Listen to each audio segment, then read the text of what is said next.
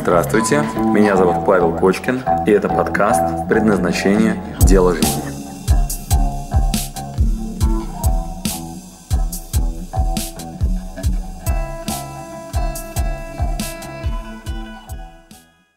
Сегодня у меня для вас очень интересная такая подарочек, небольшая темка.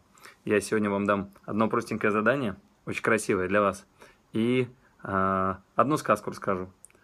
Э, под названием «Крылатый, мохнатый да масляный». Сказка про предназначение. Итак, сегодня две очень простые фишки для вас. Вам простенькое задание. Пожалуйста, сейчас откиньтесь вот так на спинку стула. Откиньтесь на спинку стула вашего.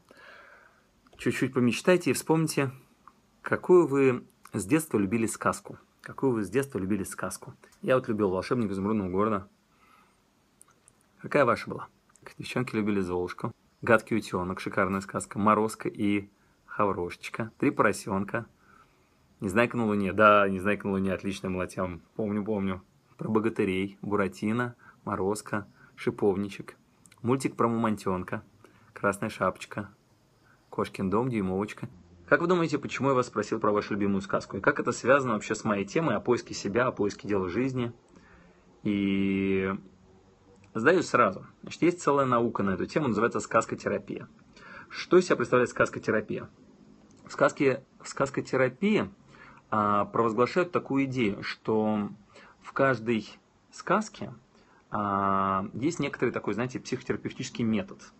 И я вот сейчас очередной раз перечитывал, как ученые работают со сказками, психотерапевты.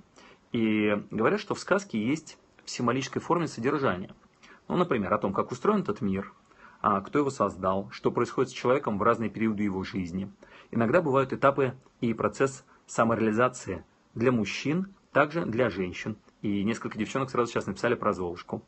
А также а, сказки рассказывают о том, как приобретать и ценить дружбу и любовь, какими ценностями руководствовался в жизни главный герой, и как строить отношения с родителями и детьми, а также как прощать.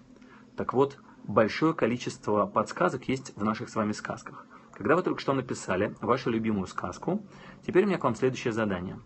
Постарайтесь вспомнить, а, кто больше всего вам был там интересен в этой сказке.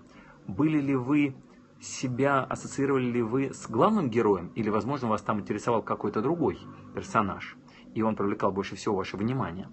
А, как, с какими трудностями он сталкивался по жизни и как он их преодолевал. А, соедините это, пожалуйста, с вашей жизнью. Почему именно эта сказка вам нравилась больше всего? И как главный герой, а может быть не главный герой, а тот, который вам был наиболее симпатичен и интересен, справлялся с теми сложностями, которые там есть на пути. Как он себя реализовал и какую задачу решал. И соедините это, пожалуйста, с вашей собственной жизнью. Поищите подсказки в той сказке, которую вы сейчас озвучили, вот в том, что вы сейчас назвали. И вы знаете, я для себя много всего интересного открыл. Не торопитесь, сделайте это спокойно дома, после того, как мы с вами закончим вещание. И, а я вам расскажу, как и обещал, одной из сказок, которая непосредственно вам будет понятна, и вы поймете, почему я именно ее вам рассказал. А, сказка называется «Крылатый, мохнатый да масляный». Итак, если вы чувствуете, что подустали, возможно, не тем заняты, я вам уже рассказывал пример Кена Робинсона, который лидер в TED за все времена. И он там рассказывает о том, как школа уничтожает нашу с вами креативность. И он написал книгу под названием «Эпифани», которая построена на сюжетах тех людей, которые нашли себя в жизни и реализовали. А также он начинает свою сказку с э, притчи о том, как две рыбы плывут из озера, а старая рыба вверх в это озеро поднимается и спрашивает их, как водичка. И эти две рыбки проплывают и ничего не ответили старику. А потом друг на друга смотрят и говорят, а что такое водичка? И тем самым он вводит понятие the element, как некий элемент, который от вас неотделим, как не, нечто, что-то для вас натуральное, настолько понятное и простое, что мы зачастую просто не способны распознать, что же действительно мое, и занимаемся этим каждый день. И это для нас настолько натурально, что мы это не ценим. И оказалось, что у нас есть с вами прекрасная сказка. И следующие 10 минут я вам с удовольствием прочитаю эту сказку. И те, кому нравятся сказки, вы, пожалуйста, на себя это примерьте. Может быть, вам это чем-то поможет через метафору. Сказка называется «Крылатый, мохнатый, домасленный». Крылатый, мохнатый, домасленный. На лесной опушке, в тепленькой избушке, жили-были три братца. Воробей крылатый, мышонок мохнатый, да блин масляный. Воробей с поля прилетел, мышонок от кота удрал, блин со сковороды убежал. Жили они, поживали, друг друга не обижали. Каждый свою работу делал, другому помогал. Воробей еду приносил с полей зерен, из лесу грибов, с огорода бобов. Мышонок дрова рубил, а блин щи да кашу варил. Хорошо жили. Бывало, воробей с охоты воротится, ключевой водой умоется, сядет на лавку отдыхать. А мышь дрова таскает, на стол накрывает, ложки крашеные считает. А блин у печи румян да пышен, щи варит, крупной солью солит, кашу пробует. Сядут за стол, не нахвалятся. Воробей говорит, эх, щи так щи, боярские щи, как хороши да жирны.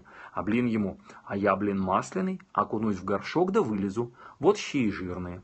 А воробей кашу ест, похваливает. Ай, каша, ну и каша, гораздо горяча.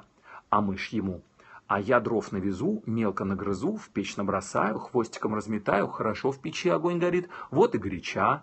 Да и я, говорит воробей, не промах, соберу грибов, натащу бобов, вот-вот и сыт. Так они жили, друг друга хвалили, да и себя не обижали. Только раз призадумался воробей. Я, думаю, целый день по лесу летают, ножки бью, крылышки треплю, а они как работают. С утра, блин, на печи лежит, нежится, а только к вечеру за обед берется. А мышь с утра дрова везет, догрызет, а потом на печи заберется, на бок перевернется, да и спит до обеда. А я с утра до ночи на охоте, на тяжкой работе. Не бывать больше этому. Вот и мы с вами, друзья, иногда устаем от нашей с вами работы. Рассердился воробей, ножками затопал, крыльями захлопал и давай кричать. Завтра же работу поменяем. Блин да мышонок видит, что делать нечего, на то мы порешили. На другой день утром Блин пошел на охоту, воробей дрова рубить, а мышонок обед варить. В общем, поменялись они своими работами. Вот блин покатился в лес, катится по дорожке и поет. Прыг-скок, прыг-скок, я масляный бог. На сметанке мешан, на маслице жарен. Прыг-скок, прыг-скок, я масляный бог. Бежал-бежал, а навстречу ему лиса Патрикеевна.